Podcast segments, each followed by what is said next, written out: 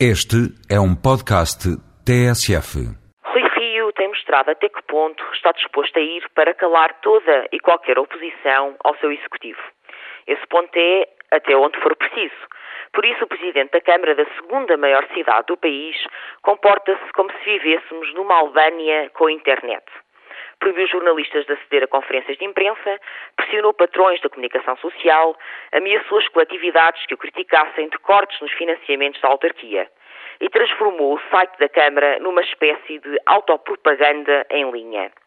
Agora, Rio publicou na página oficial da instituição a que preside um vídeo de uma recente manifestação contra a privatização do Rivoli. O objetivo não era noticiar o acontecimento, já que o site procurou muito convenientemente omiti-lo, mas provar que um diretor adjunto de um jornal participou nessa concentração de protesto como se de um crime se tratasse. Rio divulgou as imagens desse jornalista, filmado insistentemente sem saber, acompanhadas por uma acusação escrita. A presença do dirigente do jornal prova a oposição do próprio jornal à Câmara. Não satisfeito, Rio ainda afixou os mails e telefones utilizados para convocar a manifestação. Quem instala este clima de coação já não se lembra das regras da democracia. O diretor de um jornal, tal como qualquer outro cidadão, seja professor de inglês, blogger, florista ou futebolista, tem o direito de dar a cara pela sua cidade, tem o direito à liberdade de expressão e à participação cidadã e tem esse direito sem a ameaça de ser vigiado e controlado ou sem correr o risco de ver a sua empresa, a sua escola ou clube associado a determinada opinião.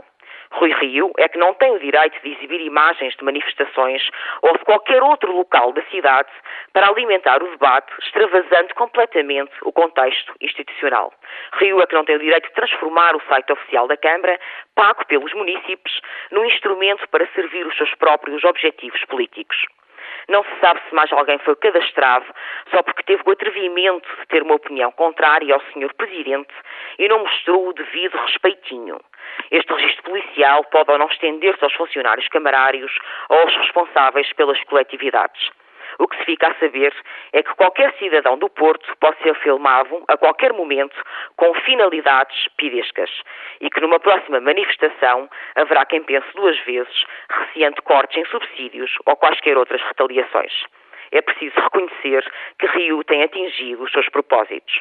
Cada vez é mais difícil ser livre no Porto.